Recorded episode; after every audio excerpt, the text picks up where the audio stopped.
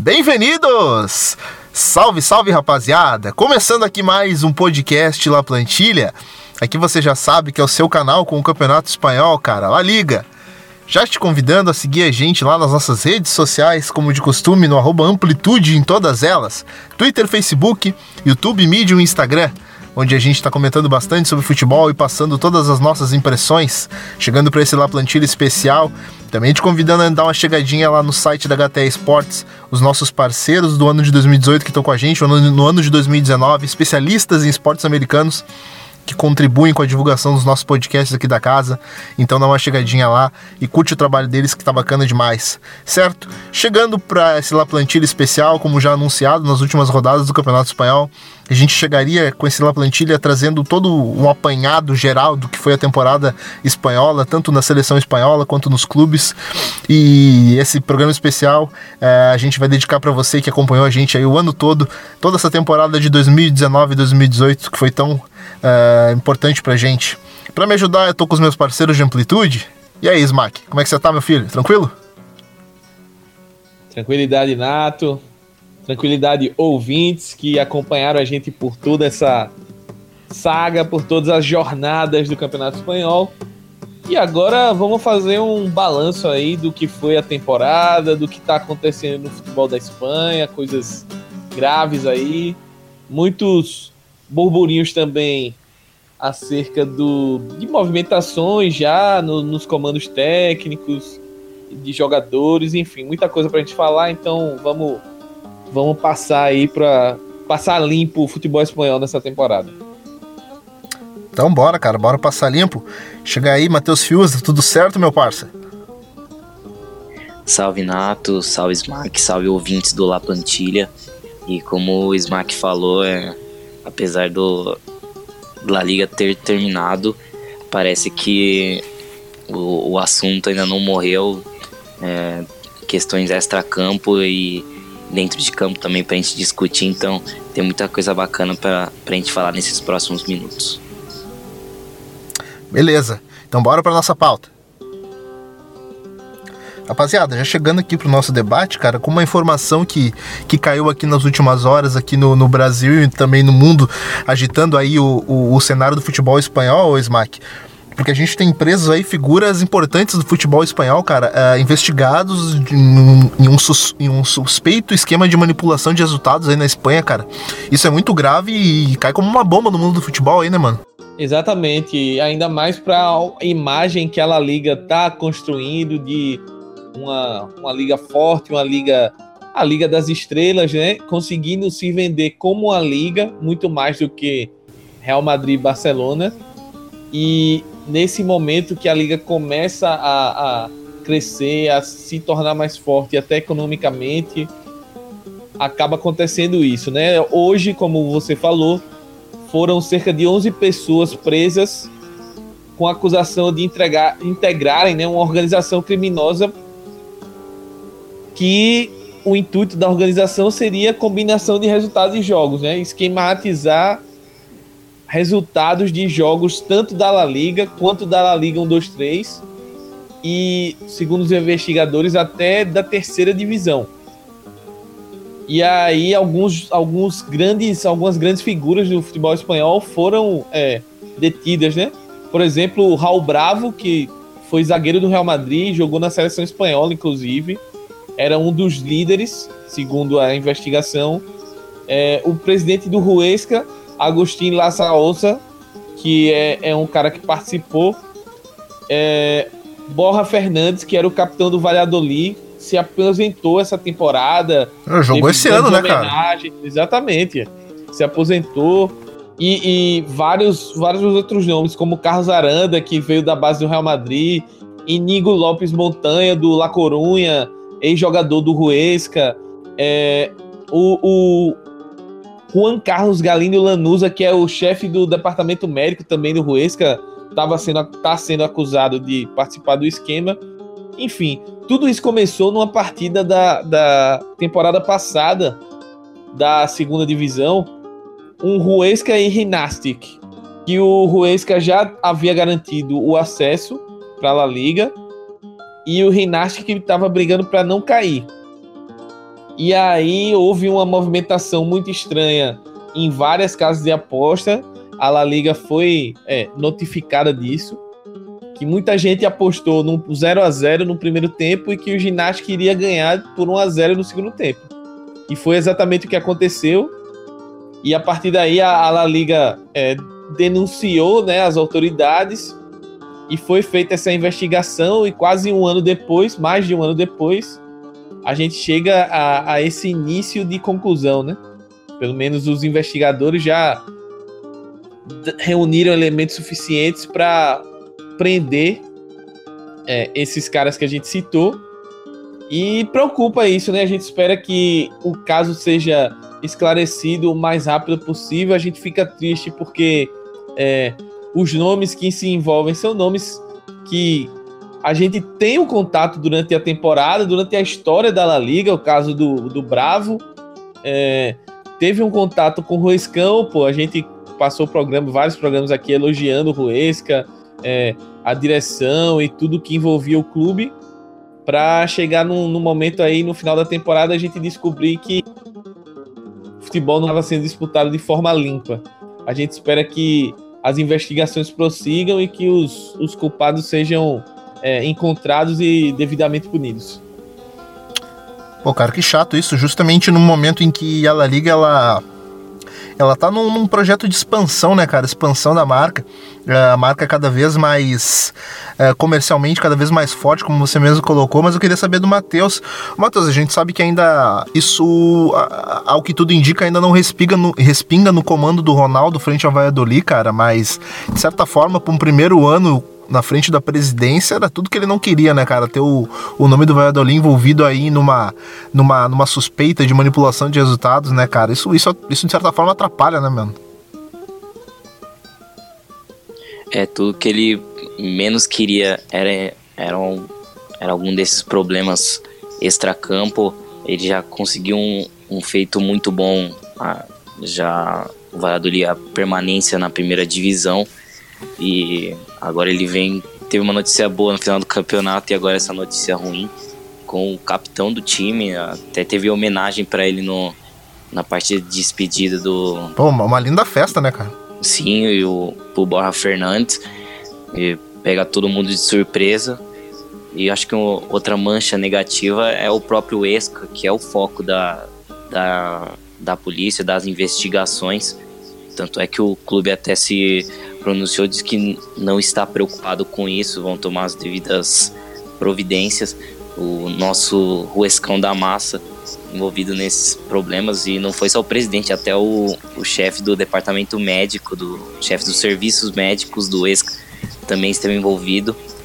É o clube que sobe para a primeira divisão, disputa pela primeira vez a, a La Liga, cai de cai de pé até pelo, pelo desempenho que teve dentro do campo ele já teve essa já tem essa mancha na, na sua história, sendo que eu, as investigações começaram com o jogo dele na temporada passada, então já tinha algo suspeito com, com a equipe do Huesca, infelizmente, para manchar essa imagem de La Liga, mas que pelo menos é, tem a imagem positiva de ter colaborado o tempo todo com, com as investigações para evitar é, que aconteça isso outras vezes então mostra que o monitoramento a respeito do, dessa manipulação de resultados por parte da liga vem sendo bem feito.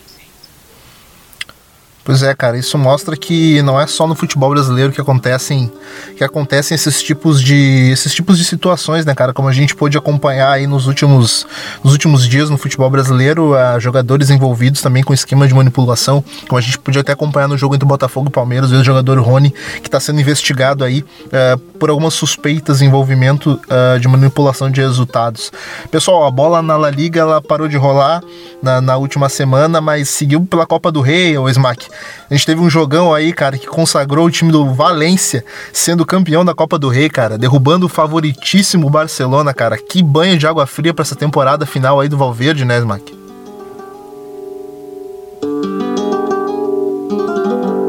Pois é, Nato. É, o final da Copa do Rei bastante disputada. A gente tinha dito aqui que o Valência estava num momento de subida de produção, estava chegando no momento no, praticamente no ápice da temporada. Caras como Parejo, como Rodrigo, que foram decisivos nas finais, estavam vivendo um grande momento.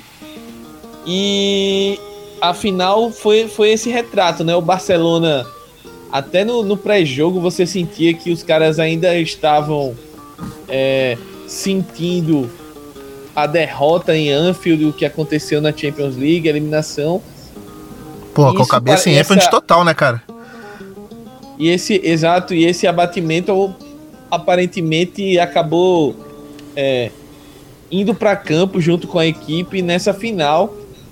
E a partir do momento que as coisas começaram a não dar certo aí, com, com os gols do Valência surgindo, o Barcelona sentiu bastante. O segundo tempo teve um volume de jogo, perdeu algumas chances, mas não era aquele Barcelona dominante que a gente viu ao longo da temporada. O Barcelona que é, o Messi ia lá e resolvia o problema do time. Um Barcelona que principalmente por um momento ali da temporada, grande parte da temporada, teve uma defesa muito sólida e acabou sendo punida aí pelo Gameiro, pelo Rodrigo. É, mas o que a gente pode falar também é que o Valência merecia esse título, merecia coroar esse trabalho, essa arrancada, principalmente em 2019, com uma taça. O clube vivendo o centenário, não tem, acho que não tem cenário me melhor para o torcedor do Valência do que esse, vencer a Copa do Rei em cima do Barcelona, que é o clube, pelo menos na, no quesito doméstico, vem sendo o clube dominante na Espanha nos últimos anos.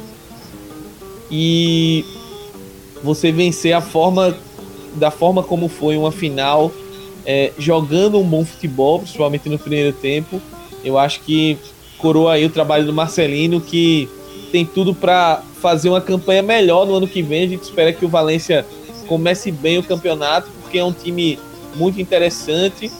Mas vamos ver também como é que vai ser essa janela de verão aí do Valência, quem chega e principalmente quem sai. Muita especulação em cima do Rodrigo. É, talvez surja alguma coisa para o Parejo, então vamos prestar atenção bem como é que vai ser esse formado para esse Valência para a próxima temporada. Fala aí, Matheus, essa final aí da Copa do Rei, cara. A gente viu aí, como o próprio Smack falou, e a gente já tinha é, trazido aqui no, no último La Plantilha. Tinha alguns jogadores que estavam voando, cara. Parece que, que, que, que, resolveram jogar no final da temporada. É o caso do Rodrigo, que desapontou aí boa parte do Campeonato Espanhol. É, fez alguns jogos, teve, viveu de muitos lampejos esse, nessa temporada, é, a bem da verdade. É, mas, cara, na reta final o cara tava voando, comendo a bola. Como o próprio Smack colocou, cara, o Valência venceu, mas ele, ele podia ter vencido, uh, falando em número, de um placar até mais, mais elástico, cara, porque o, em determinado momento do jogo ali, o Gonzalo Guedes resolveu perder um caminhão de gols na frente do, do gol do Ter Stegen, cara. É impressionante o, o crescimento no desempenho do, do Valência em 2019. O time começou o ano com muita instabilidade, ou até mesmo estabilidade nos empates, tanto é que a gente até apelidou de empatência pela quantidade de empates que o time teve no primeiro turno. O torcedor bem pessimista, com uma campanha regular na Champions, até aceitável pelo grupo é, no qual ele caiu, onde tinha o Manchester United e, o, e a Juventus, mas o time na parte de na, parte, na metade de baixo da tabela em La Liga. Então o torcedor já estava um pouco pessimista com a continuidade da temporada. Só que tinha um jogador dentro de campo ali que, mesmo nos momentos ruins, ele sempre liderando a equipe é, tecnicamente é, e também a parte mental, que é a Dani Parejo, e fez uma final é, exemplar. É o, o lance do no segundo gol. Também ele tem uma boa participação no primeiro, onde ele escapa bem da, da pressão, mas no, no segundo ele gira o corpo e já dá o um lançamento no corredor pro Soler, que ganha do Alba e cruza pro Rodrigo, que, como você bem falou, na, teve muita oscilação durante a temporada. Foi crescer nessa reta final, fazendo gols importantes. Ele fez os gols na classificação contra o Getafe nas quartas de final da Copa do Rei, que O Valência praticamente eliminado, ele fez dois gols e classificou a equipe do Valência. E a solidez do sistema do, do Marcelino. Ele, eu, eu vi um vídeo no, no Twitter, se eu não me engano, foi uma entrevista que ele deu para Bem Sports, onde ele fala do sistema do, do 4-4-2, porque ele prefere é, esse, esse espaçamento do time.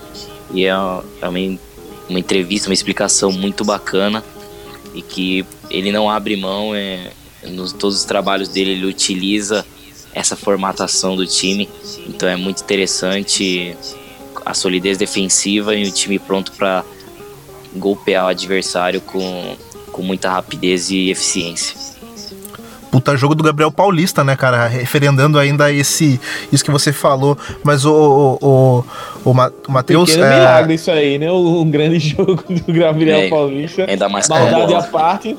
É, maldade é. à parte. Mas realmente foi um grande jogo dele, da dupla de zaga. O Garay foi bem também. É, o Valência teve uma consistência defensiva na final que pouco se viu durante a temporada. Eu acho que um dos grandes pontos chaves aí principalmente para quem acompanhou, por exemplo, a semifinal da Europa League contra o Arsenal, foi a consistência defensiva do Valência para, é, nos momentos de mais volume do Barcelona, dar aquela segurada e conseguir manter a vantagem. Pois é, cara. Parabéns aí para a equipe do, do Valência, uh, campeão da Copa do Rei. Mais um título, mais um título importante aí para o futebol de Valência. Mas, o pessoal, Vamos então para as nossas famosas escalações, aquilo que a gente havia pedido, aquilo que a gente havia combinado ainda com o nosso, com o nosso ouvinte do La Plantilha. A gente pediu para alguns dos nossos colegas que acompanham aqui o Campeonato Espanhol junto com a gente pela internet, com seus podcasts, com seus trabalhos, uh, além do, do aqui do, do, que acompanha a gente aqui com amplitude os nossos podcasts, a gente pediu para que eles mandassem também as suas escalações, aquilo que eles acharam de melhor que, que ocorreu no Campeonato Espanhol, as revelações, enfim, trazer aquilo que, que eles acharam de melhor no campeonato. Uh, para me ajudar, eu tô, eu tô com meu parceiro Gerinha Lobo que é lá do MW Futebol e também acompanha de perto ela Liga. É, chega mais, Gerinha. Mostra pra gente a tua escalação é, da La Liga. Fala galera do La Plantilha, meu nome é Gera Lobo, né? E a pedido do meu amigo Nato, eu vim aqui passar minha, minha escalação, minha, meus 11 favoritos da temporada 2018-2019 da La Liga. É, bom, no gol, Ian Black, do Atlético de Madrid como sempre, mais, mais um campeonato fantástico, impecável dele. Na lateral direito, Rubem Penha, do, do Eibar, que, desde, que apoia muito bem, desde os primeiros jogos, é um cara que me chama bastante atenção, já me chamava bastante atenção e fez um campeonato excelente do início ao fim. Na zaga, zaga do Barcelona, Piquet Lenglet, é, perfeitos também durante o campeonato todo. E na esquerda, Jordi Alba, que é a melhor lateral esquerda do futebol espanhol. Isso aí, nessa temporada, foi de longe o melhor lateral esquerdo do futebol espanhol. O Marcelo muito abaixo. O Alba deitou e rolou ali na esquerda. No meio, é, dois, dois meias, né? Dois meias por dentro. O Rodri, do Atlético de Madrid, melhor jogador do Atlético de Madrid na temporada. Jogou muita bola na sua primeira temporada pelo Atlético de Madrid. É, foi extremamente bem. Do lado dele, é, eu fiquei dúvida entre dois jogadores, eu botei eles dois no time porque não tinha como tirar um. É, foi de Dani Parejo e Giovanni Lo Celso. O Celso, excelente na primeira temporada pelo Betis, tanto que foi comprado e já tem time grande atrás. E o Parejo é uma classe absurda. Quando ele tá bem, o Valência tá bem. E o Valência foi muito bem, logo ele também foi muito bem. Então no meio fica Rodri e Lo Celso Parejo, qualquer um pode ser escolhido aí. Nos lados, na direita, o Sarabia, mais uma temporada fantástica de um cara que quem me conhece, quem me segue no Twitter, é, sabe que eu sou fanzaço do, do Sarabia, acho o jogador mais subestimado do futebol espanhol, de longe. Mais uma temporada fantástica, do melhor jogador do Sevilha, junto do Ben Eder.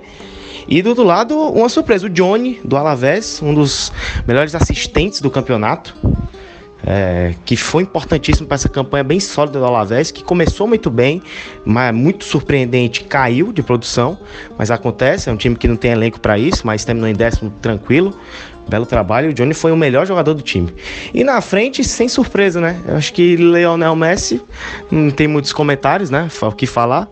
E Karim Benzema, a grande estrela do Real Madrid nessa temporada, jogou muita bola, muita bola mesmo. Tá ali, acho que entre os cinco melhores jogadores do campeonato facilmente. É, então essa é a minha seleção. O craque do campeonato, também não preciso nem falar, né? Lionel Messi. É, o técnico desse timaço, José Bordalás, com certeza. É, sem sombra de dúvidas, um, um baita técnico, fez um trabalho fantástico, quase levou esse time para Champions, quase levou o Getafe para Champions. E é, revelação muito complicado, né? Mas é, eu tinha pensado muito no, no Samu Chikwez do, do Villarreal, foi o melhor jogador do time, mas eu acho que eu vou de Jaime Mata. Jaime Mata do Getafe, que tem 30 anos já, não é uma revelação de idade tão baixa, mas foi a primeira temporada dele. Deitou e rolou, jogou demais, melhor jogador de Getafe, um dos melhores jogadores do campeonato. Então, é, fico, fico, meu prêmio de revelação vai para ele. E obrigado, galera. Um abraço a todo mundo e bora passar esse recesso aí sem La Liga, mas temporada que vem vai ser melhor do que nunca. Um abraço. Então tá aí o áudio do Gerinha Lobo participa aqui com a gente direto aqui no La Plantilha, participou muito na, na, na última temporada aqui de 2018, 2019, contribuindo aqui com a gente, manja muito aí do Campeonato Espanhol e também tá desfilando os seus comentários lá pelo MW também lá no seu Twitter. O pessoal, a gente também tem mais uma convidada, a Gabi lá do canal do, do, do Barça Brasil lá no Twitter, ela também chegou junto, chegou na, na, primeira, no primeiro turno do Campeonato Espanhol com a sua seleção e tá chegando aqui novamente com a sua seleção definitiva do Campeonato Espanhol. Chega mais, Gabi. Olá pessoal, tudo bem? Eu sou a Gabi Tomazeto. Tô mais uma vez aqui na companhia dos meninos do La Plantia. Dessa vez para compartilhar com vocês a minha seleção dessa temporada da La Liga. É, confesso para vocês que não foi tarefa fácil, porque acho que a La Liga é um dos campeonatos que mais tem material humano, né? Então é difícil a gente escolher só 11 jogadores e um treinador. Mas vamos lá, sem mais enrolações. No gol escolhi o Black. É, acho que não tinha mais para onde fugir, era Stegen ou Black, né? A La Liga tem o privilégio de ter aí dois dos top mundiais, que são os dois. Mas eu ainda fiquei com o Black. Acho que a, a temporada que ele fez no Atlético de Madrid foi mais uma vez de altíssimo nível. E, enfim, surreal a qualidade do Oblak. Acho que ele merece esse posto. Minha dupla de laterais. Jesus Navas e Jordi Alba. É, acho que, assim, os dois sem palavras, né? Mas o Navas, aos 33 anos, a temporada inteira jogou como tivesse 20. É incrível a temporada que ele fez no Sevilha. O talento dele sempre foi indiscutível, mas eu costumo falar que ele ele renasceu para o futebol, principalmente sendo comandado por um técnico, que é o Pablo Matin, né, que, que saiu, enfim, mas enquanto esteve no Sevilha, o Matin confiou no Navas de um jeito muito especial. Então acho que muito do, dessa ressurreição do Navas se deve ao Matin e foi algo que me deixou muito feliz aí. Já toma há uma década já acompanhando o, Navas e, e é legal ver que mesmo depois dos 30 anos, a gente sabe que é biologicamente difícil, mas ele continua aí no pique que um lateral precisa, precisa ter para ajudar a sua equipe, além do talento indiscutível, ó, indiscutível, óbvio e da eficiência. Assim como o Alba. É... Assim, acho que uma das maiores críticas que foram feitas ao Valverde nessa temporada técnica do Barcelona foi exatamente a quantidade de vezes absurda que o Alba jogou, né? Acho que foi um dos jogadores que mais jogou ao lado do, ao lado do Piquet e do Stegen. Foi um dos jogadores que mais teve minutos no time. Então, Barcelona, tanto que agora no final da temporada ele estava se arrastando em campo. E também já passou dos 30. Então, é, jogou muitos minutos e foi eficiente enquanto pôde.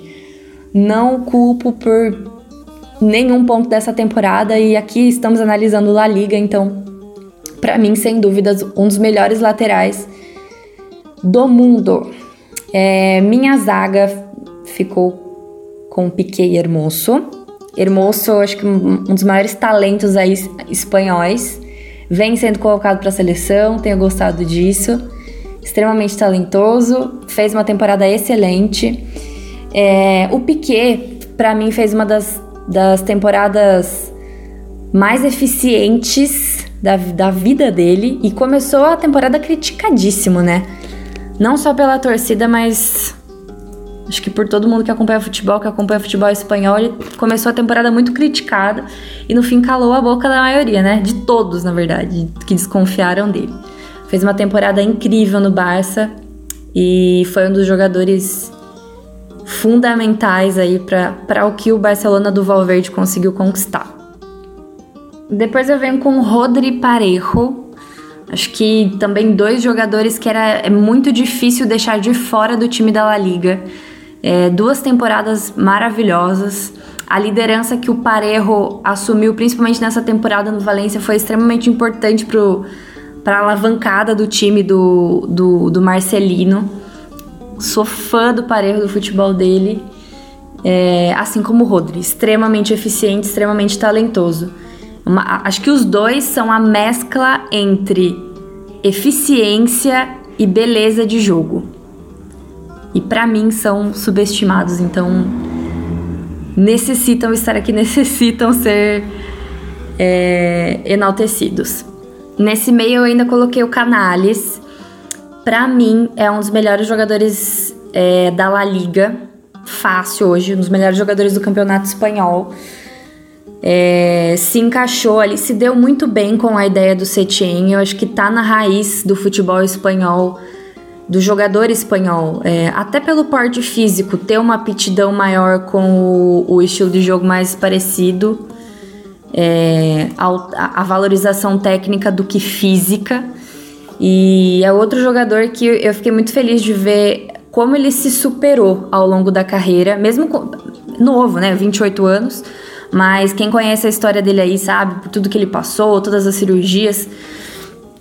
É, desde que foi revelado pelo Real Madrid até chegar no. até por onde passou até chegar no Betis, teve aí uma árdua caminhada e é muito bom ver ele como um destaque assim grande do campeonato. Tem uma classe, um talento indiscutíveis. E, enfim, acho que casou muito bem nessa ideia do Setien. E espero que também case na seleção, na seleção do Lúcio. Assim como Dom Sarabia, né? Que temporada do Sarabia! É fantástico, fantástico mesmo, não poderia deixar de fora. Depois eu coloquei Messi, né? Porque o Messi é o Messi. Acho que o Messi é o único jogador automático na escalação de todo mundo, simplesmente porque ele é o Messi. E lógico, essa foi uma das, das maiores temporadas do Messi individualmente, pouco se fala, né? É, não concordo com o comentário de que o Barcelona é só o Messi. Como eu falei, aqui, além do Messi, eu coloquei outros dois jogadores do Barcelona, que foram Piquet e Alba, que fizeram uma grande temporada. Mas não tinha como deixar o Messi de fora. Acho que foi uma das maiores temporadas dele individualmente falando. E muito disso se deve a como o Barcelona joga hoje, né? Não só ao Valverde, mas ao, ao pós-Guardiola, digamos assim.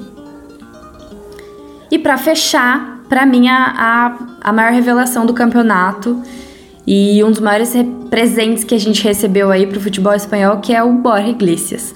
O protagonista aí desse espanhol que surpreendeu a gente, conseguiu aí uma vaguinha europeia, né? E então, gente acabei deixando vários nomes de fora que eu tenho um extremo, extremo apreço, aspas, por exemplo, que foi outro caso de muita superação, o Cassorla, é, o próprio Raul de Tomás, né, que, que fez o que pôde aí pelo raio, carregou o raio nas costas aí até o último suspiro. Mas não dá, né? Tinha que escolher esses 11 e esse é, meu, esse é o meu time. No banco, eu tive que escolher, acho que a pessoa, a pessoinha aí dessa temporada toda, de todas as ligas, de todos os campeonatos da galáxia toda que eu mais critiquei esse ano, que se chama Ernesto Valverde. Para mim não tem não tem que discutir. É lógico que outros técnicos fizeram excelentes trabalhos, como o Bordalás no Retaf, por exemplo, ou o Rubino Espanhol. Porém, Valverde conseguiu um título da liga é, inquestionável, né? O Barcelona dominou o cenário nacional mais uma vez é, conseguiu trabalhar bem com as peças que ele tem. Não é meu estilo de jogo favorito, mas acho que a gente tem que analisar também onde o Barcelona se encontra atualmente, quem são as peças e qual a probabilidade dessas peças não, não estar onde elas estão. E que é o caso dos jogadores mais velhos e, e intocáveis no time, né? Que é o caso do Busquets, do, do Messi, do Piquet, do Alba, enfim, que a gente que eu já falei aqui para vocês. Então é isso, pessoal. Essa é a minha seleção do campeonato. Acho que essa temporada foi muito boa. A gente teve surpresas muito agradáveis. Aqui eu só falei de alguns nomes, tenho certeza que os meninos vão trazer outros aí para vocês também. E foi um prazer participar aqui mais uma vez do La Plantia. Tamo junto. Tamo junto, Gabi Tomaceto. Ela que também é lá do Blaugrana Cast e também do canal Barça Brasil lá no Twitter. Agora com a gente o Gabriel Correia, ele que é lá do podcast The Pitch Invaders. Ele também que é jornalista, radialista, vai trazer pra gente aí a sua seleção da La Liga 2018-2019. Chega mais, Gabriel.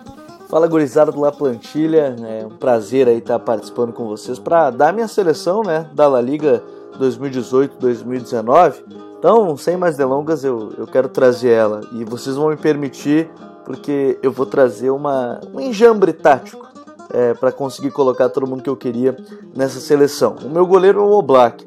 Acho que dificilmente a gente vai ver um goleiro tão bom como ele na liga. É, o Ter Stegen briga com ele a cada temporada, mas mais uma vez ele ganhou né, o prêmio de goleiro menos vazado da competição. Acho que então vale o destaque para o Oblak como goleiro. Eu coloquei três zagueiros. Primeiro, a dupla do Barcelona, Piquet e Lenglet. É, eles são uma dupla muito complementar, né? E foram muito bem defendendo a própria área, principalmente na segunda metade da temporada. E muito do Barcelona ter conquistado essa liga com certa tranquilidade, eu acho que se deve a essa dupla do Piquet e do Lenglet. Eu acho que vale muito. O outro, é, e é uma das revelações do campeonato para mim, que é o Mário Hermoso, zagueiro do Espanhol. Acho que vale muito a colocação dele. É um zagueiro que a gente brinca também que às vezes é um quarterback, porque ele também tem muita qualidade para lançamentos, ao mesmo tempo que tem muita velocidade na recuperação. Eu quis colocar esses três, eu acho que valem muito e também acho que vale o destaque para o Gené do, do Getafe, mas acabou ficando de fora.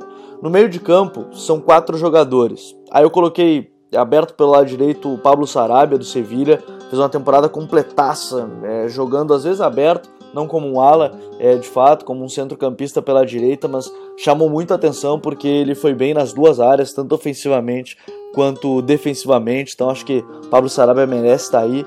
Dani Parejo, dono do meio-campo. É, Dani Parejo já domina a liga há muito tempo. Ele sozinho já brigou com Tony Kroos, Modric, Casemiro, Xavi, Iniesta e Busquets e muitas vezes até saiu vitorioso apesar do placar não ter dado certo, acho que vale destaque para o Dani Parejo.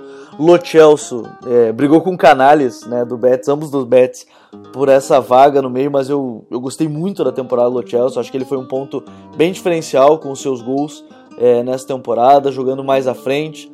PSG deve estar se arrependendo até hoje. E aí na esquerda, é, vocês vão me permitir, eu coloquei o Jordi Alba porque eu coloquei três zagueiros, então eu precisava colocar o Jordi Alba.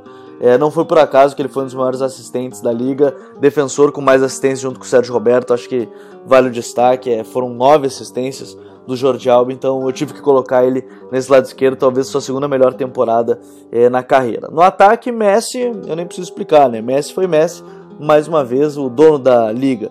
Benzema é, foi um ponto de esperança do Real Madrid durante boa parte do campeonato, abrindo espaço, dando assistência, fazendo seus gols é, sem o Cristiano Ronaldo. E Iago Aspas para fechar essa seleção, onde Iaguinho salvou o Celta de Vigo quando voltou, foi um herói, se vestiu de Messi por muitos momentos e muitas partes do jogo, mas por isso fecha esse time. O Black, Piquet, Hermoso, Lenglet, Sarabia, Parejo, Lo Jordi Alba, Messi, Benzema e Iago Aspas. Tá certo, pessoal? Pô, Prazerzão, sempre que precisarem. Tamo aí. Um abraço a todos. Rapaziada, Smack Matheus, chegou a hora da verdade, cara.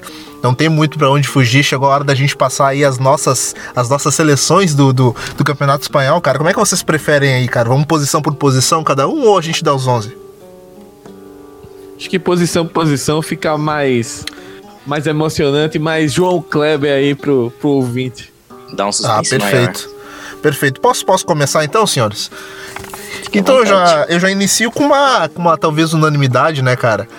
Uh, o senhor clean sheet aí da La Liga, uh, o Black, o Black do, do Atlético Madrid, cara. Uh, se tem alguma coisa que se salva talvez nessa temporada aí do Atlético de Madrid, cara, com certeza uma delas é o Oblak. Temporada absolutamente indiscutível, de altíssimo nível, de altas defesas, um goleiro absolutamente seguro. Sem sombra de dúvidas, hoje top 3 na Europa. Uh, a gente pode discutir ali talvez um ou no máximo dois goleiros que estão à frente dele, uh, como a própria Gabi colocou ali no, no, no, áudio dela, em que ela coloca talvez o Ter Stegen talvez no mesmo nível, ou um pouco acima, ou um pouco abaixo. Isso a gente pode até discutir, cara. O que a gente não consegue discutir é o talento do Oblak uh, debaixo das redes, cara. Que campeonato espanhol maravilhoso que esse cara fez. Eu consigo lembrar de defesas absurdas, de momentos icônicos. É claro que a temporada do Atlético de Madrid, é, é, ainda falando de título, ela deixou a desejar, porque nessa o Barcelona ele correu, correu sozinho praticamente o campeonato todo, sem que alguém, sem que alguém realmente fizesse alguma pressão nessa equipe do Barcelona para que ela não fosse campeã. Mas de qualquer forma, cara, essa, essa temporada do Black com certeza é absurda demais. Então, meu goleiro é o Black. Então, é, o meu goleiro também é o Oblak. Acho que Nato falou muito bem aí da, das características, do, do quão importante o Oblak foi. Mas é, queria deixar duas menções aí é, interessantes. Que além do Ter Stegen, que eu concordo que é um nível absurdo assim o que o Stegen tá jogando no Barcelona. É, dois goleiros que eu queria citar aí para a seleção fazer aquela menção honrosa é o Massip, do Valladolid, que foi um dos principais responsáveis para a equipe permanecer na primeira divisão.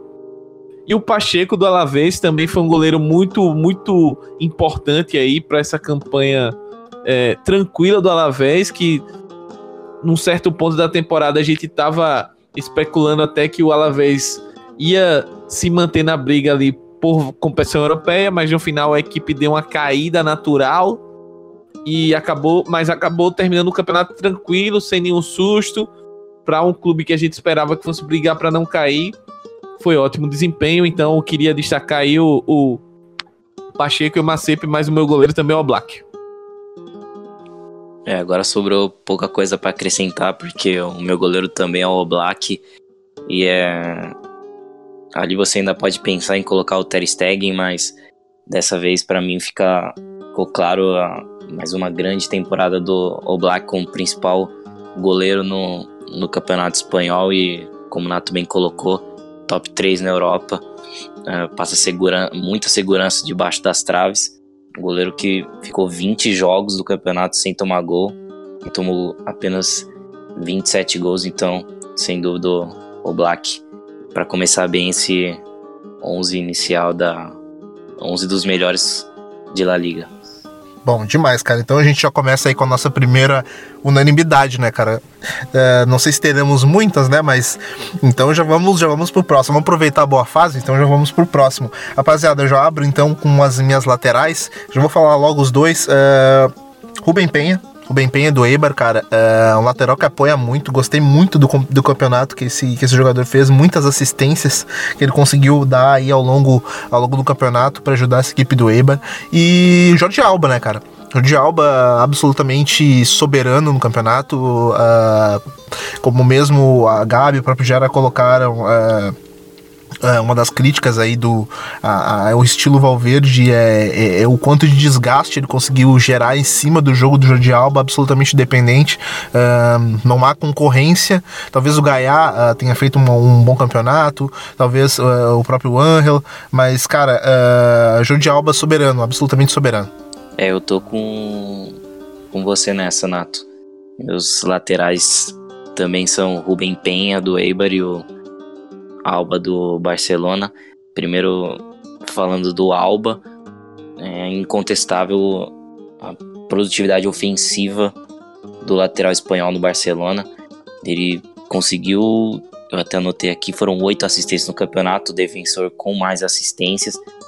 E ele por aquele lado esquerdo é, já é uma jogada cantada, o Messi trazer para o meio e dar aquele lançamento e profundidade para o Alba. Uma jogada muito forte, e funcionou diversas vezes no, no campeonato. O apoio do, do Alba é muito significativo para a equipe do Barcelona e, e, foi bastante dependente do lateral esquerdo para criar situações de gol, além do Messi, claro. E na lateral direita eu coloco o Rubem Penha, fazendo uma menção honrosa para o Damian Soares, o lateral do, do Getafe, muito consistente na defesa.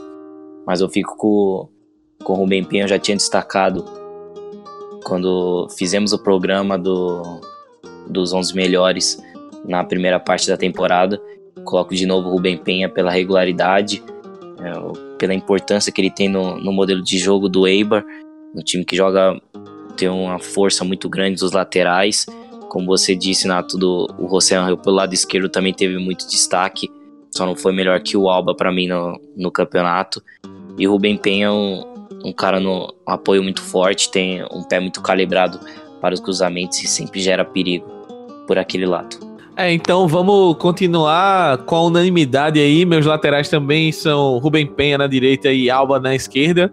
Vocês já falaram bastante aí dos, dos motivos pelos quais é, eu também votei no, em ambos.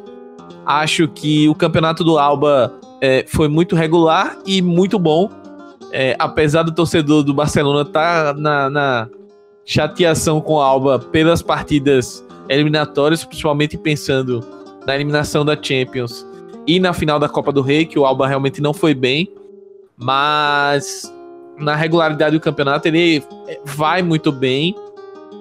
E ele tem a jogadinha, como o Matheus falou, que ele chega no fundo, dá atrás e o Messi vem de frente batendo colocado. se a gente for contar a quantidade de gols que o Barcelona marcou é, nessa temporada com essa jogada, foram inúmeras vezes, a gente vai perder a conta aqui. E o Rubem Penha é destaque, a, a gente fala muito dele apoiando, mas ele defendendo também foi uma peça é, bem interessante. É um lateral que é pouco driblado, é um lateral que é, tem é, desarmes, tem, tem uma média de um, um e meio desarme por jogo, então é um cara que lateral bem completo e vamos ver aí se os quais os clubes vão estar de olho. Eu acredito que pode ser um, um jogador interessante aí para as equipes médias e grandes até observarem e se reforçarem tanto na La Liga quanto em outras ligas europeias. Show de bola, cara, perfeito. Então seguimos aí absolutamente unânime as nossas posições e a nossa concordância a respeito uh, dessas três posições: lateral esquerdo, lateral direito e goleiro. Então já partimos aí para nossa dupla de zaga, porque eu já abro com o Funes Mori. Sacanagem, tô brincando. A gente já abre. eu já abro a minha zaga aqui, rapaziada, com com, com uma certa unanimidade, né, cara? Mário Hermoso e Piquet, cara. Com certeza, uh, uma dupla de zaga fundamental uh, para suas equipes. A gente primeiro fala do Mário Hermoso. Que, que, que zagueiro, cara. Que zagueiro com, com, com potencial absurdo. Uh, a gente pode aguardar ainda, talvez, uh, Real Madrid exerça aí possibilidade de compra. Não sei como tá essa situação, esse entrave uh, na condição do, do, do Mário Hermoso, mas ele pertencia ao Real Madrid que jogador, cara, que potencial. A gente, inclusive, discutia muito isso ao longo da temporada de como o Real Madrid. Quando não tinha a opção de jogar ali com a sua melhor dupla de zaga, que talvez estivesse faltando essa figura uh, daquele reserva que, que, dá conta, que dá conta do recado, sem que, que passa tranquilidade para a equipe titular, que, que, que, que, pode entrar e pode resolver sem, sem dar muitos furos, entende? Então, ficou faltando essa figura no, no Real Madrid, mas, cara, Mário Hermoso fez uma temporada absurda. Já falando de Piquet, cara, uh, concordo com quem, quem fala que Piquet talvez tenha feito aí uma das suas melhores temporadas uh, no futebol europeu, cara. Como eu, eu fui um dos críticos do Piquet depois da Copa do Mundo, uh, absolutamente bizonha que o Piquet fez, na, na minha opinião. Uh, cara, de, depois que, que, que, abaixou a poeira do, do da, das, da, da Copa do Mundo, enfim, ele também aí disse adeus aí à, à, seleção espanhola, cara. Parece que ele tirou uma mochila das costas. Parece que ele disse, ah, quer saber, agora eu vou jogar meu futebol. Uh, já não, não, não sirvo mais a seleção espanhola. Vou servir, vou servir a Catalunha, vou servir a Barcelona, vou servir, vou servir as minhas origens aqui. E, cara, como ele jogou bola essa temporada. Com certeza aí Piquet fez uma das suas top 3 temporadas aí no futebol europeu, com certeza. Uh, a, a, despeito de não virem coisas maiores ainda, uh, como títulos europeus nessa temporada, ele não deixou a dever a, a, a, muitos zagueiros aí que estão na final da Champions League, por exemplo. Mas fica aí o meu registro. A minha dupla de zaga é Piquet e Mário Hermoso. Vamos lá. É, eu vou discordar um pouco. Pela primeira vai ter uma mudança aí no, dos times. É, a minha zaga foi Piquet também. É, acho que o Piquet, como o Nato falou, fez um campeonato espetacular. Foi um cara que cresceu no, durante a competição. É, a gente, no começo da competição, até chegou a, a criticar de uma forma até dura o Piquet, mas a partir do momento que o Barcelona se encontrou como um, um time na liga, é, o Piquet começou a subir nível, subiu nível, subiu nível. É, a parceria dele com o Lenglet também fez o futebol dele crescer. E ele, para mim, foi o melhor zagueiro do campeonato. E para fazer companhia ao Piquet, eu é, bato palmas pro Hermoso. É um cara que eu defendi aqui convocação para a seleção. Acho que o Luiz Henrique tá sabendo aproveitar ele muito bem. Só que eu acho que o, o espanhol passou um período muito é, inconstante ali. Teve essa arrancada no final para chegar até a, a, Liga Europa, mas teve um período inconstante que eu achei que ele não foi tão bem assim.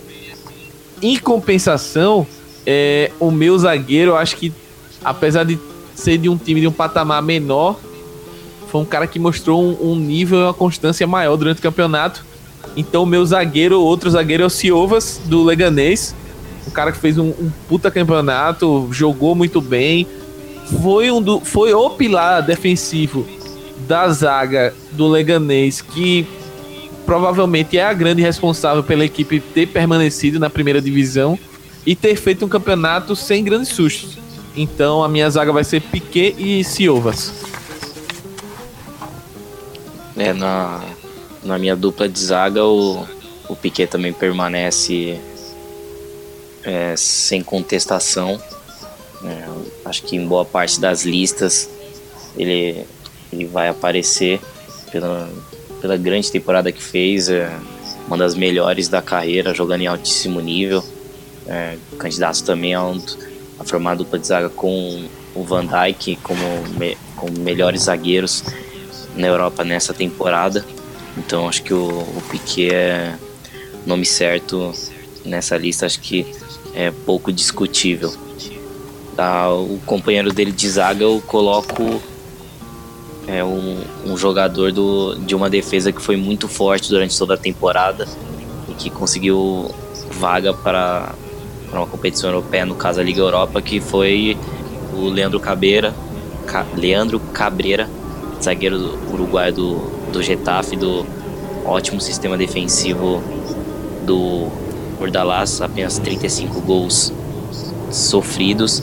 E também faço uma menção ao companheiro de zaga do Cabreiro, o Dienê. Até acho que ele fez uma temporada melhor na, em 2017, 2018, mas nessa ele manteve um, um nível muito bom também. É, e por isso faço essa menção. Eu coloquei o Cabreira porque ele foi um, um, pilar nessa defesa e formou uma boa dupla com o Dienê. E ainda foi o líder de rebatidas de bolas afastadas por jogo da, da equipe do Getafe no campeonato. Foram mais de seis. Né? Sempre que exigido, o zagueiro uruguaio apareceu bem para manter a solidez defensiva do, do Getafe e garantir uma vaga em competição europeia. Perfeito. Então aí fechamos aí o nosso sistema defensivo, uh, goleiros, laterais, uh, zagueiros. Então eu já começo abrindo o setor de meio campo aí que eu vou trazer uh, dois nomes que absol absolutamente soberanos quando se fala de campeonato espanhol, quando se fala dessa temporada em específico aí da temporada 2018-2019. E eu, conheço, eu começo pelo, pelo atual campeão aí da Copa do Rei, Dani Parejo. Absolutamente uh, o, o, time o, o bem-estar do time do Valência passa muito pelo jogo do, do Parejo. É o jogador da bola parada é o jogador que que traz aí o time nas costas, é o jogador, é o assistente, é o jogador que arma de trás, é o jogador que chega para finalizar. É, muito, muito do jogo do, do Rodrigo no Valência passa pelos pés do Parejo, muito pelo jogo do Santimina passa pelos pés do Parejo. Então, um jogador que fez absolutamente uma das suas melhores temporadas também uh, esse ano na Liga 2018-2019 e acabou voltando inclusive para a seleção espanhola, onde, onde pode ser muito útil para o time do Luiz Henrique nessa reestruturação é um jogador que ele não consegue ali emular o Xavi ou emular o Iniesta, mas é um jogador que ele tem uma distribuição de jogo competentíssima, é um jogador também que sabe bater pênaltis, é um jogador que sabe cobrar faltas, é um jogador muito interessante. Então, é, um dos nomes do meu meio campo que eu já abro aqui é Dani Parejo, do Valência. Então, o companheiro dele jogando ali ao lado dele, com certeza, inclusive é o meu capitão nessa, nesse time, é Santi Cazorla a volta absolutamente fundamental do Santi Cazorla ao futebol espanhol e ao grande nível de futebol do Campeonato Espanhol que ele conseguiu desempenhar nessa temporada. Um jogador que nos últimos anos estava praticamente morto para o futebol, é, com risco de amputar as pernas, com, com, com, com risco de, de ter sua carreira interrompida aí. É, conseguiu dar a volta por cima de uma maneira tão brilhante, de uma maneira tão tão perspicaz, dando a volta por cima, acabando voltando para a seleção espanhola, aonde ele é muito importante. É, o Santi Cazorla é muito importante para a seleção espanhola. Ele acaba voltando, acaba voltando para casa, acaba voltando para o Vídeo Real, para La Cerâmica, onde ele surgiu, onde, onde o futebol mágico do Santi Cazorla, que, que por falar em mágico, foi apresentado como, como um truque de mágica lá no La Cerâmica, é, na sua chegada, voltando para casa. Cara, que campeonato deslumbrante que fez o Santi Cazorla. Então, para não me alongar muito, a minha linha de meio campo abrindo com esses dois meias fabulosos, uh, Santi Cassola e Dani Parejo. É na minha dupla de meio-campistas. Uh, um dos integrantes dela é também é o Dani Parejo, que é um cara que sempre elogiou aqui, é, mesmo nos momentos ruins do Valência, ele sempre apareceu como protagonista dessa equipe, é a engrenagem do time. Se ele está no alto nível, pode ter certeza que o Valência também estará jogando em alto nível. Ele condiciona os outros companheiros a, a jogarem no, no nível muito alto. A influência dele dentro de campo é muito significativa. O Parejo teve nove gols e sete assistências, sempre fundamental para conquistar pontos importantes para o Valência e nesse segundo semestre garantir a vaga na Champions League e a conquista da Copa do Rei. Ao completando a dupla, eu coloco o Rodri Hernandes meu campista do Atlético de Madrid, é, estreou pelos colchoneiros e fez o e tomou conta do, do meio campo do Atlético, né, se tornou peça fundamental pro pro Simeone, um cara que tem um, uma, uma capacidade de combate para poder desarmar, para dividir com com o adversário muito boa e ainda tem uma saída de bola muito qualificada. Já, já foi muitas vezes comparado ao Busquets pelo pelo jeito como ele posiciona o corpo, até pela altura, o estilo dele. Então, ele foi dono do, do meio campo do Atlético, uma temporada muito boa, foi coroado com um belíssimo gol na última rodada, acertou um chute no ângulo.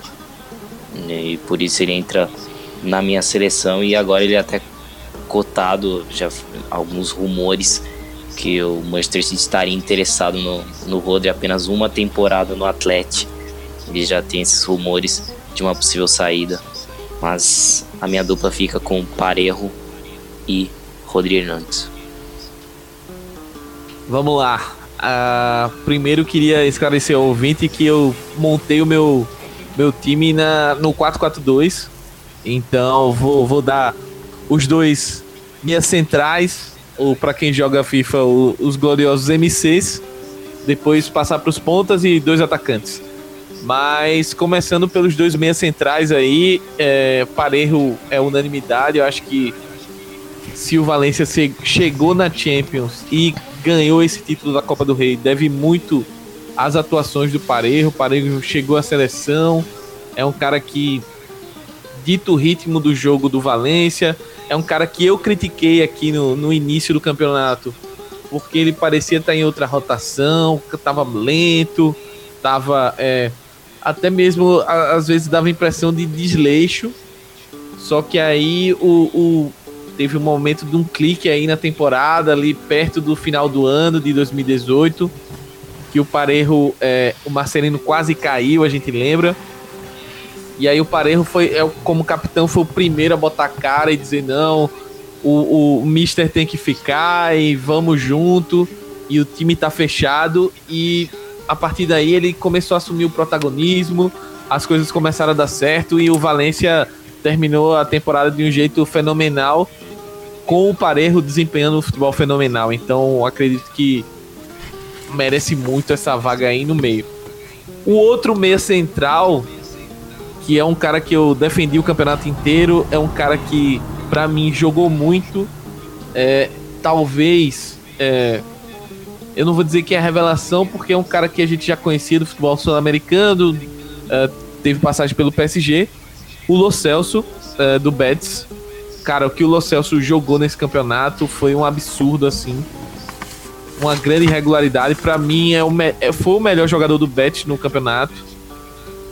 Disputando ali com Canales e tal, mas eu, eu gostei muito do Celso. Acho que o Celso, tanto que o Betis fez um esforço aí para exercer a opção de compra dele por 20 milhões de euros e ainda assim tá correndo o sério risco de perder o jogador porque tem muita gente de olho. É, o Tottenham tá muito interessado. É, dizem que o United também, o próprio Real Madrid e até mesmo, curiosamente, o PSG tá pensando em recomprar o, o Lo Celso pra, pra gente ter uma noção do quão espetacular ele foi nesse campeonato e nessa temporada. Então, é, meu voto aí nesse, nessa meiuca Parejo e Lo Celso. Fechando aí então a nossa dupla aí de, de volantes, ou MC, como o Smack colocou aí para quem joga FIFA. Cara, então já partindo para os próximos, próximos dois nomes, bom, como eu vou jogar num 4-3-3, eu vou colocar o meu um meia e um jogador para jogar ali mais pelo lado. Então, quem eu vou sacrificar jogando mais por dentro aí, recuado atrás dos dois atacantes, vai ser Iago Aspas. Absolutamente o dono do Celta de Vigo o maior artilheiro da história do clube, aquele que a gente chama aqui de o Messi dos pobres. Cara, como esse jogador foi importante para manter o Celta na série, na primeira divisão uh, do, do Campeonato Espanhol, cara esse tempo que ele ficou afastado por estar lesionado, cara, era absolutamente agoniante para quem torce pro Celta, para quem não conseguia enxergar uma luz no fim do túnel. Eu muitas vezes aqui no La Plantilha cheguei a colocar o Celta como um, um provável rebaixado.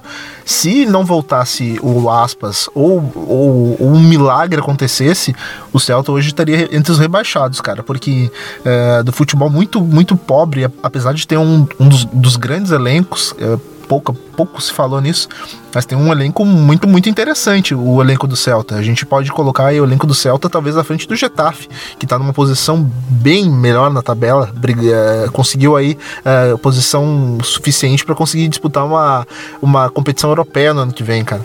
Então, uh, muito disso se deve ao, ao Aspas, cara. O Aspas conseguiu, uh, uh, de, exclusivamente o Aspas conseguiu tirar o Celta uh, da zona de rebaixamento e, e deixar ele na Série A, cara que temporada fez o Aspas enquanto ele teve fôlego para jogar, cara. Ele conseguiu uh, perder boa parte do campeonato e ainda assim chegar entre os artilheiros do campeonato. para você ver como ele é um, um, um jogador de, de, muita atitude, de muita, de muita entrega para essa equipe do Celta. Então já abra esse meu meio-campo aí com o, o Iago Aspas. Para ajudar ele ali caindo pelo lado direito, armando para dentro, eu trago o Pablo Sarabia, cara. Outro jogador absolutamente fundamental para esse Sevilha, que boa parte do campeonato uh, pode-se dizer que rivalizou com o Barcelona ali, depois caiu bastante no campeonato. Uh, muito do anímico do, do, do jogo do Sevilha uh, caiu para aquele jogo, né, em que o Messi fez três gols e acabou com, acabou com, com a equipe do Sevilha. parece que ali é, o anímico da, do, do time do Sevilha caiu bastante. Mas antes disso, cara, a temporada do a temporada do Sarabia era uma temporada de muito, de muito prestígio, de muitos, muitas assistências, de muitas jogadas, de muito, absolutamente o ponto desequilibrante do time do Sevilha. A gente, no, no, no, eu lembro que, recordo que no primeiro, no primeiro turno do campeonato a gente conseguia ainda deslumbrar um, um, um bom jogo do, do Banega, ainda que conseguia fazer uma companhia com, com o Sarabia, mas Banega também caiu muito de qualidade e, e em contrapartida o, o, o Sarabia subiu muito, cara, de qualidade. É um jogador que precisa estar na seleção espanhola joga demais. Então, os, os meus dois meio-campistas, ou o meu meia central com o meu ponta direita, fica Iago Aspas e Pablo Sarabia.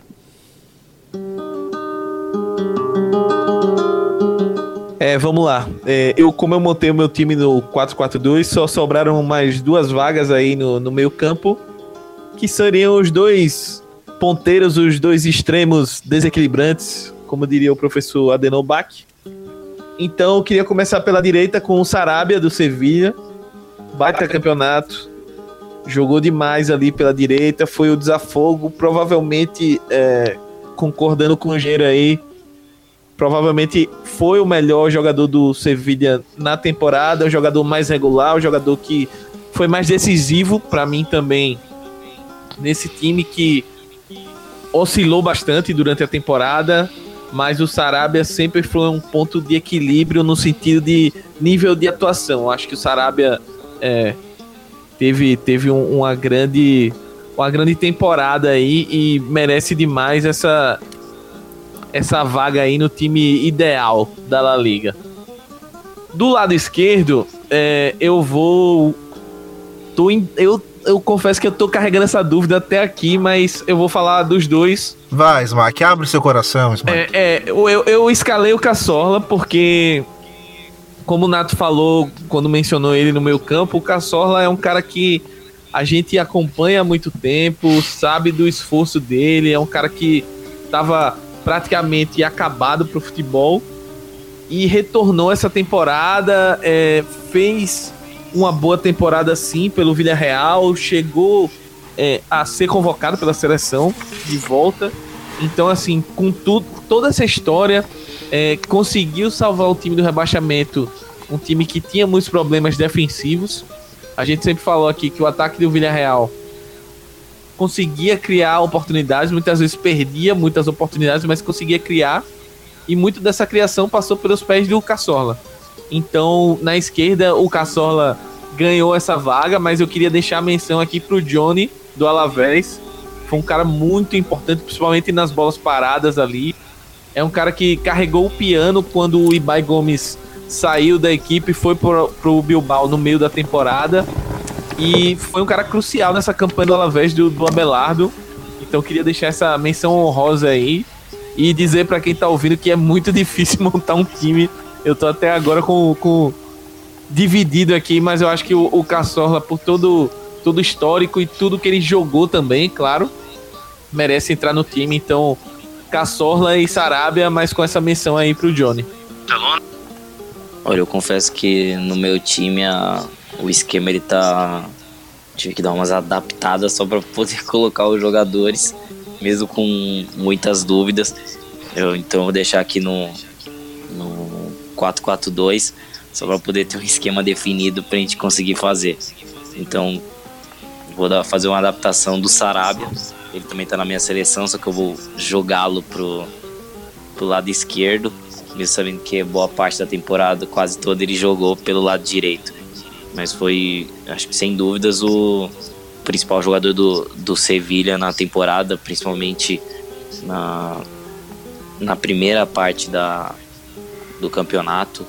Ele chegou a 13 assistências e 12 gols, né? foram 25 participações com gols e assistências dos 62 gols que o Sevilha fez na temporada, então uma quantidade razoável de vezes que o, o Sarabia esteve diretamente envolvido nos gols do Sevilha.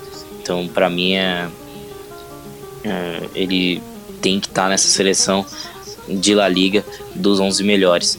Do lado direito, eu já vou inserir o, o Messi, que tem poucas palavras para classificar a temporada do argentino, do, do né, o Messi que fez o que quis em La Liga, é, de longe o, o, melhor jogador novamente no, na temporada.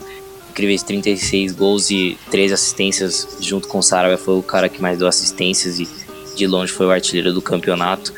Ganhou diversos jogos para a equipe do, do Barcelona, é, com certeza o protagonista do, do título do Barcelona e um dos melhores jogadores dessa temporada na Europa e concorre é um candidato forte a ser o melhor jogador do mundo nessa temporada. Perfeito, aí então já chegamos a, a mais dois nomes aí fechando uh, o caixão aí da, da linha de meio campo. Então eu já abro aí com os meus dois últimos nomes aqui. Depois na minha última inserção vai restar uh, o técnico do campeonato e também a revelação. Então uh, eu já abro com, com Benzema. Karim Benzema, uh, brinquei muito no campeonato durante a plantilha que ele talvez fosse aí o segundo melhor atacante de Madrid e, e o pessoal gostava de brincar, gostava de, de, de, de zoar comigo, mas obviamente eu tava brincando. Karim Benzema absolutamente uh, importante para essa temporada, um tanto quanto fracassada do Real Madrid. Uh, um tanto quanto estapafúrdia. A gente pode usar todos os adjetivos que a gente conseguir é, mencionar a respeito dessa temporada do Real Madrid, porque foi muito atrapalhada. Uma troca de comando técnico, três técnicos ao longo da temporada. Eu não via isso há muitos anos no Real Madrid. Confesso que eu nem lembro. Uh, mas, enfim. Uh, Karim Benzema se mostrou, Karim Benzema se mostrou um jogador importante quando, quando o Real Madrid precisou dele, porque numa temporada de muitas oscilações em que até o melhor jogador do mundo uh, jogando no Real Madrid foi muito abaixo, tô falando do Karim, Karim do, falando do, do Luka Modric, uh, é, o, o Benzema se mostrou absolutamente linear. Fez uma temporada muito interessante. É, durante boa parte do campeonato, ele teve ali a participação do, do Vinícius Júnior. Depois, quando o Vinícius saiu, ele, ele também conseguiu manter um, uma média de gols interessante. Então, é, Zidane sabe que, que, que não precisa de uma, outro 9 no futebol europeu. Ele já tem o seu camisa 9. É, Karim Benzema, então, está na minha seleção do, do campeonato espanhol. Claro eu poderia fazer outras menções honrosas, como, como o pessoal também falou, o Raul Tomás, Jaime Mata, o próprio Borja Iglesias, uh, enfim. Cara, mas também, então fica aí Karim Benzema e ao lado dele a unanimidade também, né, cara? Messi. Uh, também não me recordo de ter visto o Messi fazer uma temporada tão boa como, como essa temporada de 2018-2019. Em outras temporadas eu cheguei a colocar aqui que me parecia que ele estava em melhor companhia para dividir esse protagonismo. Mas esse ano, uh, muito se colocou que, que ele jogava sozinho e tal. Eu também discordo um pouco disso, mas. Uh, o jogo do Barcelona passava muito pelo Messi, mas muito mesmo. Uh, quem, quem conseguia acompanhar os jogos do Barcelona, que pôde acompanhar, apesar da dificuldade que foi esse ano acompanhar os jogos do, do Campeonato Espanhol por TV fechada, inclusive, uh, podia notar que o jogo do Barcelona sem o Messi o Barcelona era absolutamente comum, absolutamente sem brilho, absolutamente sem. sem era, um, era um time frágil. Uh, que, mas que com o Messi em campo se transformava num, num time muito difícil de ser batido. Então, cara, uh, ah, para não me alongar muito, Messi e Benzema. É, o meu ataque também vai nessa linha aí. Exatamente igual. Acho que o Messi é aquele cara que a gente precisa dar muita explicação do porquê o Messi. Lembra do porquê Valdemar? É, assim, porque Messi é porque é o Messi. Então, espetacular, fez uma La Liga absurda. É, conseguiu fazer uma das melhores temporadas dele no Barcelona. E olha que ele já fez grandíssimas temporadas. Conseguiu é, ser o pilar desse time que cada vez mais depende dele para marcar gols e para conseguir as vitórias. É, como eu, eu conversei com um amigo meu, é, o Messi, na verdade, ele tá perdendo cada vez mais o direito de jogar mal. Porque quando ele não vai bem, o time tem uma queda grande assim de desempenho. Quanto ao companheiro de ataque, o Benzema, cara, é, a temporada do Real Madrid foi uma bagunça, foi uma balbúrdia, foi uma loucura, mas dentro dessa loucura toda, o que o Benzema fez nessa temporada foi incrível assim. Ele mostrou que ele é um grande centroavante. Eu acho que por ele jogar ao lado do Cristiano Ronaldo por tanto tempo e o Cristiano ser o centroavante de fato do time por muitos anos, é, o Benzema às vezes era subestimado, era é, colocado de lado, ah, porque não sabe fazer gol, perde muito gol, etc. Só que a função principal dele no time antes do Cristiano sair era servir ao cara, ao finalizador, que é o, o provavelmente o melhor, se não for o segundo, no máximo o terceiro finalizador do mundo, que é o Cristiano. Então, é, diante disso, o, o, o papel que o, Benzema, que o Benzema desempenhou nessa temporada, pegando para ele uma grande responsabilidade de aumentar os gols que ele vinha marcando nas temporadas anteriores, para poder ajudar o time, é, foi crucial para o Real Madrid ainda conseguir terminar na terceira colocação no campeonato. Porque se ele conseguiu aumentar essa média, outros jogadores que a gente esperava mais gols, por exemplo, Modric, Asensio, é, o próprio Vinícius Júnior, que fez uma boa temporada, mas peca ainda muito na finalização, a gente tem que falar isso aqui. Então, assim, uh, uh, Isco, é, enfim, Bale, que foi um cara que foi a, o principal, é, principal decepção aí, a principal aposta que deu errado do Real Madrid. Então, foi meio que assim, o, o Benzema fez a parte dele, que ele deveria contribuir para suprir a falta de, dos gols do Cristiano Ronaldo, e os outros caras não fizeram. Então, por isso tudo e pela qualidade técnica absurda do Benzema, o quanto ele joga, meu voto vai para Benzema e Messi fechando o meu time aí.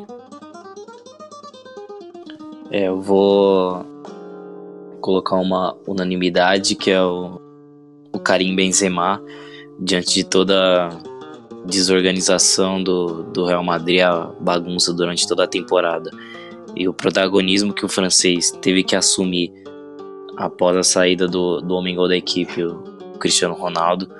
Né, o Benzema é, ainda conseguiu marcar 20, 21 gols em La Liga. É, teve um, um bom momento quando o Vinícius Júnior esteve em campo até a lesão. Os dois fizeram crescer o rendimento ofensivo do Real Madrid.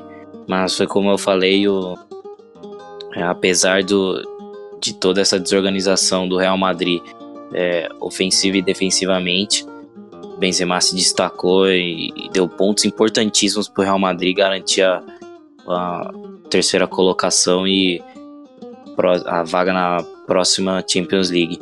E como companheiro de ataque, acho que é difícil deixá-lo de fora, que é o Iago Aspas, o Mengol do Celta, o cara desse time do Celta que salvou a equipe do rebaixamento. É, provavelmente, se tirar o Messi, se não, se não contar o Messi, o Aspas é o principal jogador para a sua equipe, o jogador mais influente, que que ele decidiu de jogos, decidiu de pontos para que evitasse o rebaixamento do Celta é algo incomparável. Então, foram 20 gols e 6 assistências, quase mais de 50% na participação do, dos gols da equipe. Aí você percebe a, a importância do, do atacante espanhol para o seu time. É, deu para perceber também na, nos momentos em que ele esteve fora, é, como o time sentia a falta desse cara que influencia os seus, seus companheiros de time. Quando ele está em campo, é, os jogadores se transformam, o time melhora, porque é um craque do, do Celta, um dos grandes jogadores da história do Celta, é o maior artilheiro do clube. Então acho que não poderia ficar de fora por tudo que fez no campeonato e por salvar o, o Celta de Vigo do rebaixamento.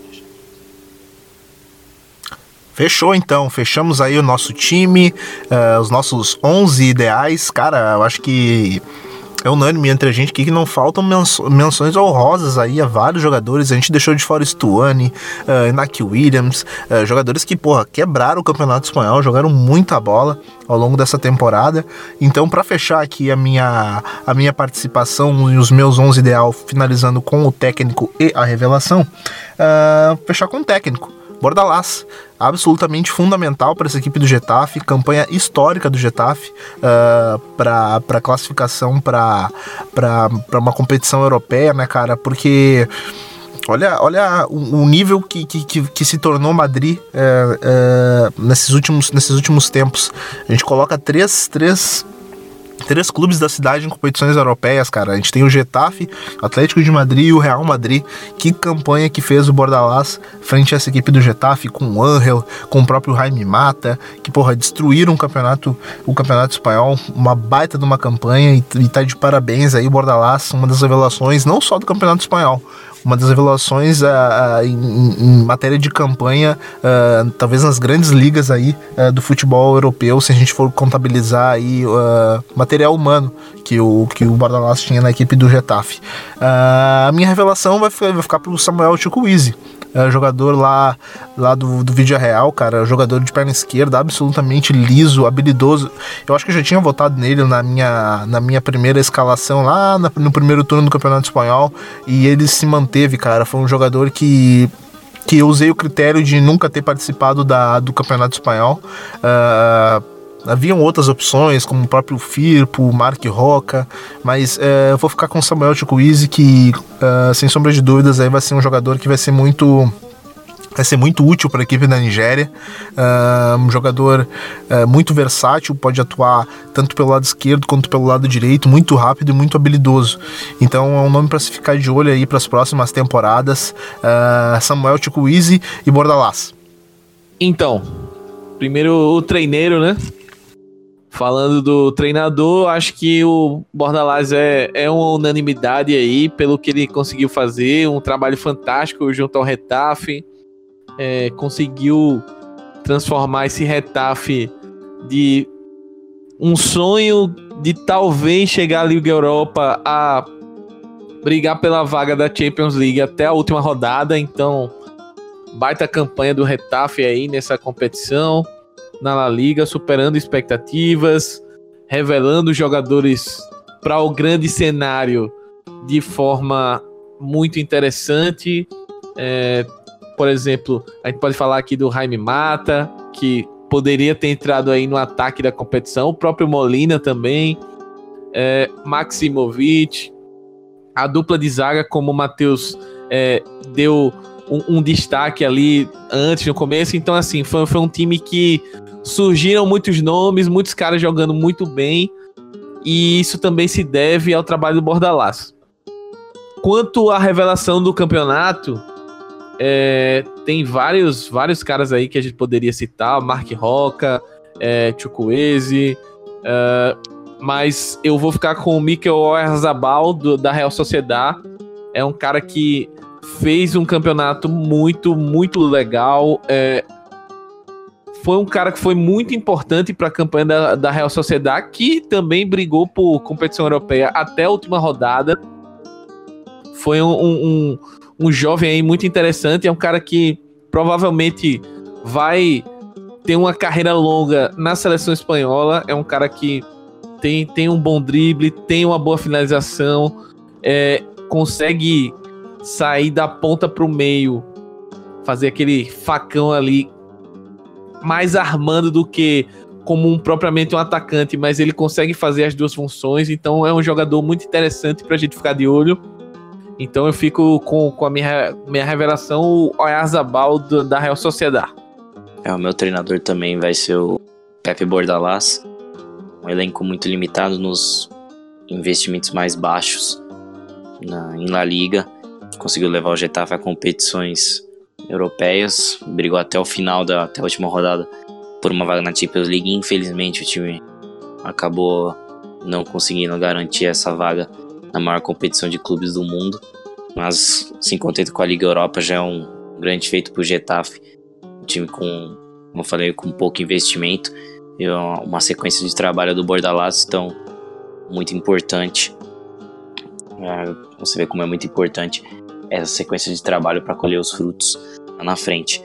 Minha revelação é, embora o, o jogador não seja tão novo, é, mas ele disputou lá a Liga pela primeira vez, então eu coloco o Borja Iglesias, atacante do, do espanhol, fez 17 gols na Liga, teve um crescimento absurdo, no, é, culminou que o seu rendimento tenha subido com as vitórias do, do espanhol nessa parte final do campeonato e também com a chegada do, do Vulei, completou é, muito bem. Os dois fizeram uma boa, boa parceria no ataque. Então eu coloco o Borja Iglesias como revelação do campeonato. Fez muitos gols e foi fundamental para o espanhol garantir uma vaga também na Liga Europa. Então fechamos, rapaziada. Vocês sabem que aqui no, no La Plantilha, missão dada é missão cumprida. Chegamos com os nossos 11 ideais aqui no, do time do La Plantilha que acompanhou o campeonato uh, o ano todo, todo o último o último, o último campeonato espanhol. Então, rapaziada, como eu sou traíra, eu já vou chegar aqui com uma questão que não estava no script. Cara, a gente colocou aqui a questão de revelação, a questão de, de, de, de, de que a gente achou de melhor, mas o que, vocês acharam de pior no campeonato? Uh, o que, que foi a decepção do campeonato para vocês? Eu já abro aqui trazendo as minhas, cara, porque eu tenho três decepções aqui do campeonato, que são coisas que eu esperava que fossem de um jeito, mas não acabaram não indo. A minha primeira decepção, cara, é o Gerard Moreno, lá do Vídeo Real porque eu esperava que ele fosse fazer um campeonato bem mais acima daquilo que ele fez, um jogador que, que, que me despertava muito interesse pelas últimas, pelos últimos campeonatos espanhóis que fez. Uh, Modric e Felipe Coutinho, cara. Temporadas decepcionantes desses dois jogadores, sobretudo Luka Modric, que desembarcou, desembarcou de uma Copa do Mundo fabulosa e de uma temporada passada também muito fabulosa, uh, tanto com a Croácia quanto com a camisa do Real Madrid. O que vocês têm aí para me dizer aí de decepção do campeonato? É, o meu é. Eu cobrei muito durante toda a temporada o, esse jogador e é por isso que eu vou, vou fazer essa escolha. O Thomas Lemar do Atlético de Madrid. Para mim, sempre que ele ganhou muitas chances como titular com o Simeone, mas em praticamente nenhuma não, não, não demonstrou o nível que ele apresentou no, no Mônaco, longe disso.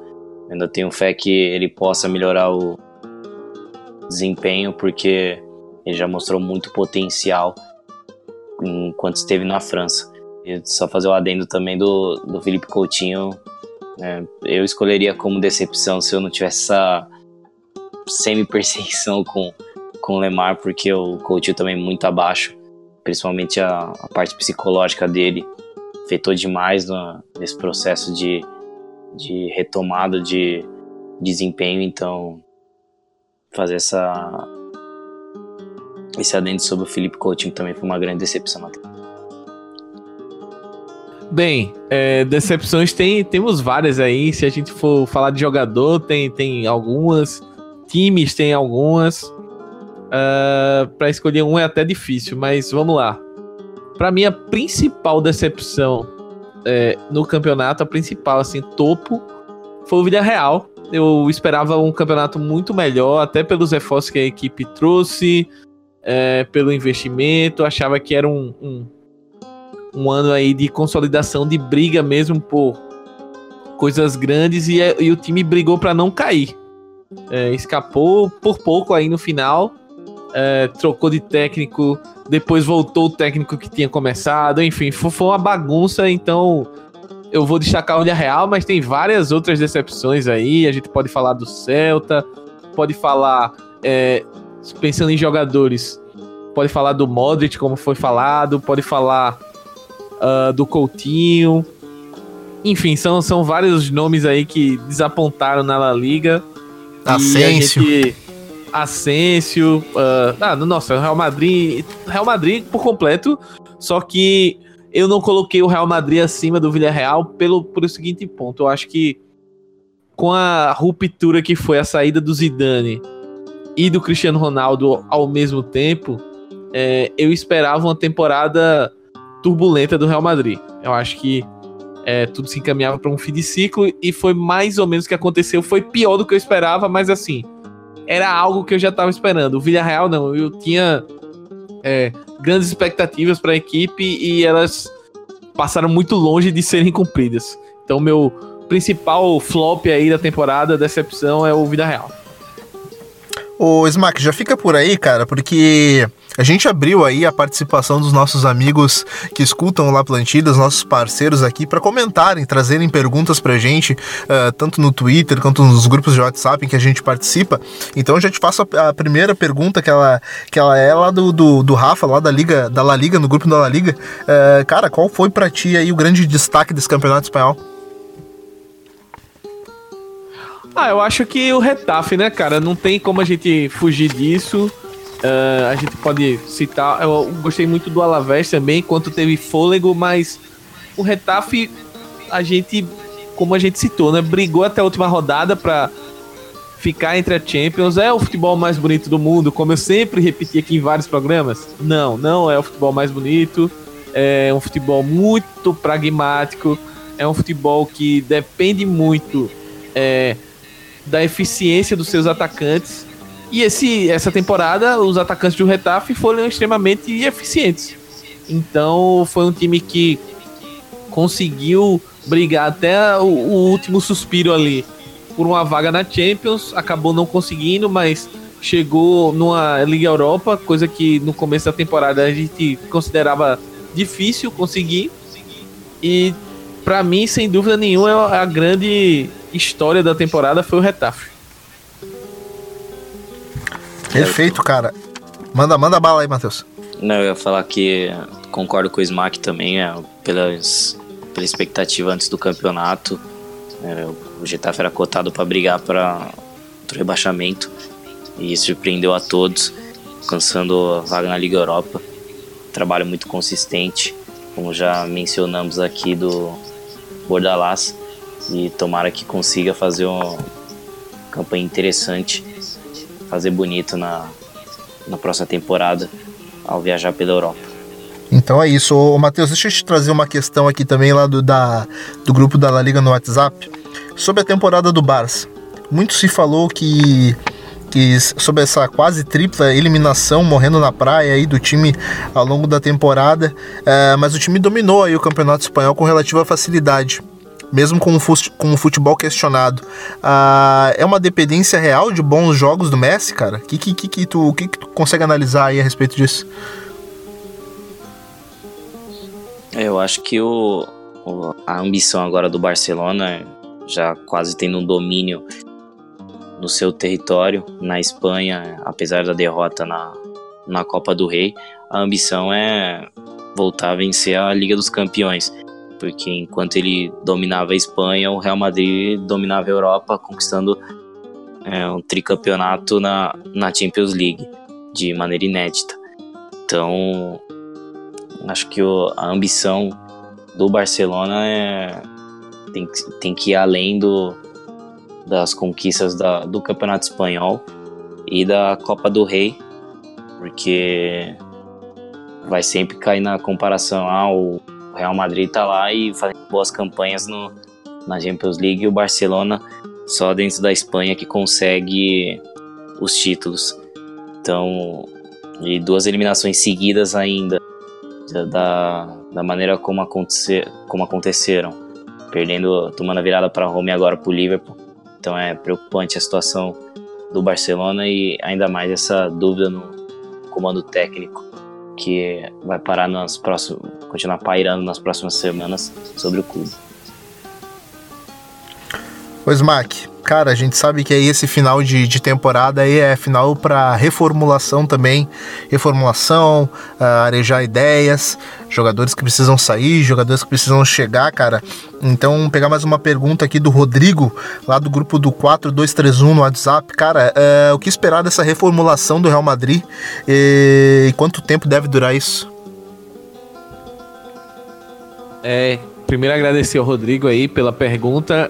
Então, cara, pensando no que o Real Madrid vai fazer, é bastante complicado. Quem acompanhou aí a, a entrevista do Florentino Pérez, presidente do Real Madrid, a um canal de TV lá na Espanha, é, ele falou sobre bastante temas, falou sobre vários e vários jogadores, é, mas está tudo muito nebuloso ainda. É, a gente tem que ver até onde vai essa renovação do Real Madrid. O Sérgio Ramos, por exemplo, pediu para sair, disse que tinha uma proposta da China. Só que os chineses já disseram que não teriam condições de bancar uma, uma compra no caso do Sérgio Ramos, ele teria que ser liberado, e aí os chineses deram um salário daqueles que a gente sabe que eles vêm oferecer aqui no Brasil, imagina para tirar o Sérgio Ramos de Real Madrid. Só que o presidente foi bem claro, disse que não ia perder o capitão do Real Madrid de graça. Então, assim, como é que vai ficar essa situação? o Sérgio Ramos vai ficar chateado porque queria sair. É, Florentino vai tentar é, consertar esse tipo de coisa. O Florentino ele, ele foi bem claro que a reformulação que o Real Madrid vai passar vai depender muito também de quem é, o time vai conseguir sair. A gente já projetou aqui durante os programas, os últimos programas, alguns nomes que a gente pode citar aqui: uh, Bale, é, Nacho, é, é, o, o, próprio Llorente tá, tá com especulação forte que deve sair. Uh, Asensio, pode ser que saia. Uh, enfim, são, é, o Sebajos eu, eu citei já. E, e, assim, Navas. Então são vários jogadores que têm tem, é, os nomes especulados para sair. Mas o presidente se mostrou bem tranquilo com relação a isso, dizendo que ah, não, a gente não tem nenhuma proposta por nenhum jogador. A única coisa que a gente viu até agora foi o, o próprio Kroos renovando até 2023 então, Cross que era um dos jogadores que a galera especulava que poderia sair, mas acabou ficando. Então vamos ver como é que vai continuar esse processo aí de renovação, quem o Zidane vai querer ou não. Com relação às chegadas, o nome mais forte que se comenta, provavelmente o Hazard deve ser anunciado aí até o final, o, o início do próximo mês, como jogador do Real Madrid. Ele tem mais um ano de contrato no Chelsea, o, o Real Madrid já deve estar tá engatilhado com ele, até pelas declarações dele, enfim. Se especula muito é, o Jovic, do, do Eintracht, centroavante. É, se especula, o Militão já, já tá confirmado, mas aí se especula Colibali para zaga também, para reforçar a zaga. É, são vários nomes e esse período é muito complicado. É por isso até que a gente normalmente faz um programa antes da temporada começar só para dar essa revisada de, de, de nomes e de contratações que chegam e que saem. Mas eu acredito que o Real Madrid vai ter uma renovação significativa, mas talvez não tanto quanto as pessoas acham que vai ter. Ninguém se iluda achando que vai sair, sei lá, 8 ou 9 e chegar a 8 ou 9. Não, não me parece que vai ser a política do Real Madrid nesse momento. Eu acho que o planejamento vai ser de renovação do elenco a um médio prazo, digamos assim, duas, três temporadas, é, renovar o elenco de fato. Eu acho que é assim que o Real Madrid trabalha e até pela política de contratação que o clube vinha seguindo nas últimas temporadas, de contratar jogadores jovens. Então a expectativa é que esses jovens vão ganhando mais espaços e o clube vá avaliando temporada por temporada quais são as posições carentes para serem preenchidas de forma pontual. É isso. Pergunta também lá do Twitter, do Isaac dos Anjos. Gostaria de saber de vocês, pelo que imaginavam de expectativas das equipes médias, quais, quais delas que mais decepcionou? Cara, como a gente trouxe aqui, uh, o próprio Vídeo Real, que o Smack também colocou aqui como uma das, das equipes que que não, que não que a gente não que seja uma decepção, cara, mas a gente esperava uma campanha bem mais uh, bem mais maior, uma campanha melhor daquilo que, que, que a gente que, do que realmente foi no campeonato, uh, com a expectativa de que o, o Vídeo Real tinha um, um dos elencos também não digo melhores do campeonato, mas um, um, elenco ali, quando a gente imagina ali do primeiro, do segundo escalão uh, do campeonato espanhol, com certeza o Vídeo Real uh, tava ali entre essas equipes. Uh, pergunta também da Dana, arroba Dana Rodrigues lá no Twitter. Pergunta: uh, foi um dos melhores campeonatos do Messi ou, ou, ou, só na média mesmo? Eu considero, cara. Eu acho que é uma opinião unânime aqui de que o Messi uh, fez talvez aí um dos grandes campeonatos espanhóis da sua vida, cara tanto pelo número de gols, também brigando por chuteira de ouro na Europa, pelo número de gols, pelo número de assistências, pelo que representou, pelo, pelo tanto que jogou, uh, talvez. Uh, talvez a temporada mais isolada de companhia técnica que ele tivesse ali na frente, uh, levando em consideração aí as lesões de muito tempo do Dembélé, a baixa produção do Felipe Coutinho, uh, a pouca inspirada temporada do Luizito Soares. Então a gente precisa colocar isso na balança e a gente acaba descobrindo que o Messi fez uma, aí uma, uma temporada fantástica. Mas, o Matheus, deixa eu te trazer aí também, cara, com, com, como o Smack também colocou a respeito de reformulação, uh, também mais uma pergunta lá do grupo no WhatsApp. A saída do Grisman, cara, o que esperar desse Atlético de Madrid aí também, cara, pros próximos anos? Cara, um ano de, vai ser um ano de formulação aí para esse Atlético de Madrid, né, cara? Godin, uh, a saída do Felipe Luiz aí, que também tá quase confirmada. Grisma, cara, Simeone tá perdendo aí seus pilares aí, cara. O que, que, que você analisa disso? É, talvez seja a maior reformulação que o Simeone sofre enquanto técnico do, do Atlético de Madrid.